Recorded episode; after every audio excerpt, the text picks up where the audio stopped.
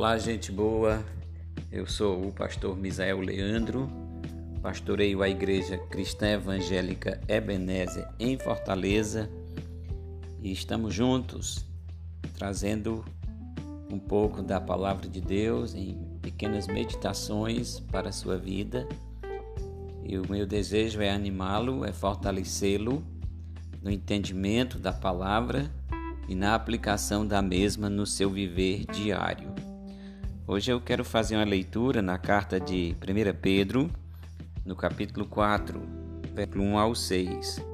O texto diz: Ora, tendo Cristo padecido na carne, armai-vos vós igualmente desse mesmo pensamento, pois aquele que sofreu em seu corpo rompeu com o pecado, para que no tempo que vos resta não vivais mais para satisfazer os maus desejos humanos, mas sim para realizardes a vontade de Deus.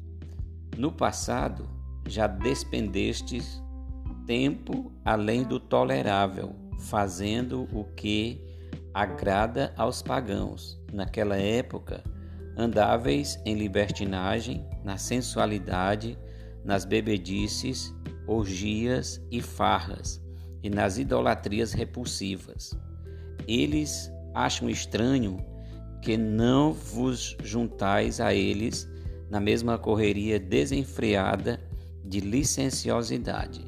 É por isso e por isso vos caluniam. Todavia eles terão de prestar contas àquele que está pronto para julgar os vivos e os mortos. Por esse motivo, o evangelho foi pregado também a mortos, para que, aqui, ou para que eles mesmos, julgados no corpo, conforme a humanidade, vivam mediante o Espírito segundo Deus. Queria chamar a sua atenção nessa manhã para a frase no versículo 2 que nos diz: No tempo que vos resta. O versículo 1 desse texto começa falando do sofrimento de Cristo.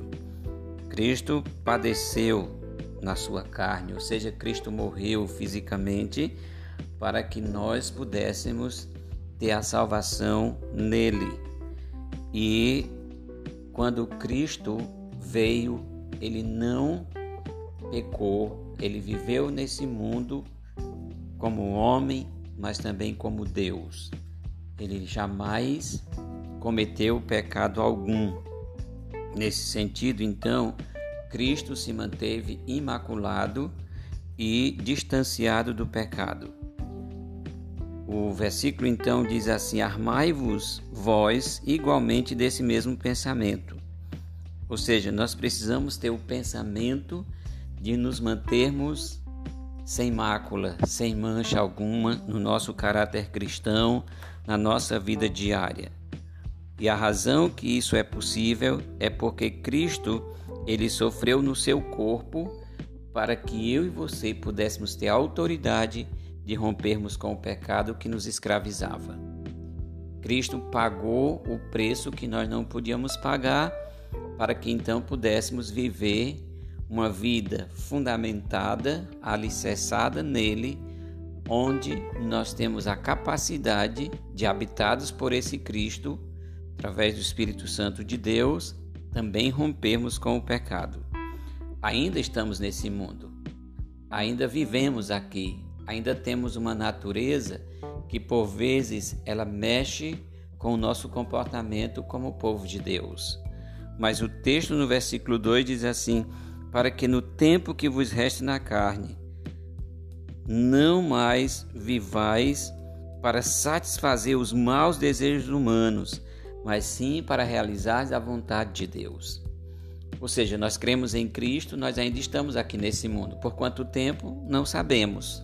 Eu não sei quantos dias a minha vida durará aqui embaixo, mas eu sei que há um desafio. Eu não sei por quanto tempo você vai estar vivo, mas eu sei que há um desafio na palavra de Deus para você nesse tempo que lhe resta, ou seja, nos dias que você ainda tem para viver aqui, quantos são nós não sabemos, é urgente que você viva não mais para satisfazer os maus desejos humanos, mas sim para fazer a vontade de Deus.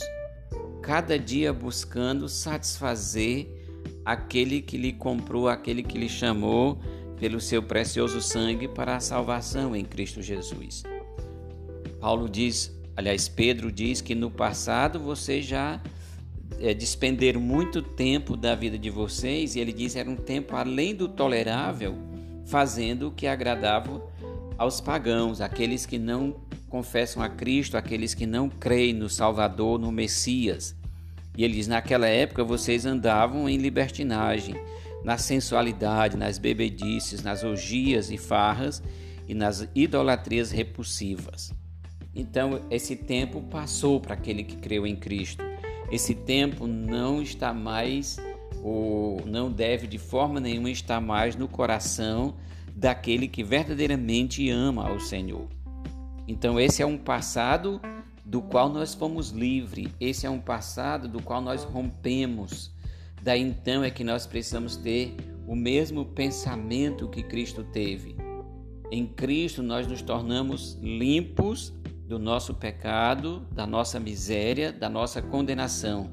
Ali é como se recebêssemos uma folha em branco para reescrever a história da nossa vida.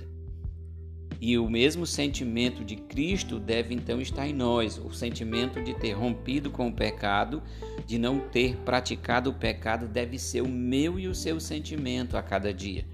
Porque no passado da nossa vida, nós éramos escravos, nós vivemos tempos e tempos da nossa vida escravizado ao pecado. Mas em Cristo nós somos livres desse pecado e agora nós precisamos então romper com ele definitivamente. Não importa o que os outros pensem, o que os outros acham. O versículo 4 diz: Eles acham estranho, ou seja, aqueles que não creem em Cristo, aqueles que ainda não experimentaram esse novo nascimento, eles acham estranho que, que nós, os que já cremos, não nos ajuntemos a eles na mesma correria desenfreada de licenciosidade. Por isso é que ele nos, eles nos caluniam. Todavia, eles terão de prestar contas àquele que está pronto para julgar os vivos e os mortos. Por esse motivo é que o Evangelho também foi pregado a mortos, para que eles mesmos julgados no corpo, conforme a humanidade, vivam mediante o Espírito segundo Deus. Todos nós estamos mortos. Paulo diz que nós estamos mortos em nossos delitos e pecados, mas ele nos deu vida em Cristo Jesus. Agora então nós precisamos viver de conformidade com essa nossa identidade em Cristo. Nós estamos vivos nele. Minha palavra para você que ainda não experimentou esse novo nascimento, essa relação com Cristo, dele ser o teu Senhor e dele ter ser o seu Salvador. Até hoje você tem despendido muito do seu tempo fazendo aquilo que lhe agrada, fazendo aquilo que satisfaz aos anseios da sua natureza humana. E lembre-se que o texto diz que isso está para além do limite tolerável por Deus. Então é tempo de você repensar a partir do que a palavra de Deus te diz, a partir do que a palavra de Deus fala para você, é tempo de você repensar sua caminhada. É tempo de você entender que Cristo pagou um alto preço e que ele tem autoridade e poder para lhe salvar, porque ele jamais pecou. Ele é o único que tem essa, esse poder e essa autoridade para salvar a você, porque ele jamais pecou. Ele foi morto, entregue em nosso lugar, no meu e no seu lugar, como um cordeiro imaculado, sem mancha, sem ruga, sem pecado algum. E é por essa razão que o sacrifício de Cristo Jesus é suficiente e é eficiente para salvar a todo homem pecador. Assim como ele fez comigo, ele também pode fazer com você. Você apenas precisa olhar para a sua palavra ler a Bíblia, buscar entendê-la e aí dispor o seu coração para crer em Cristo Jesus como teu Senhor e como teu Salvador.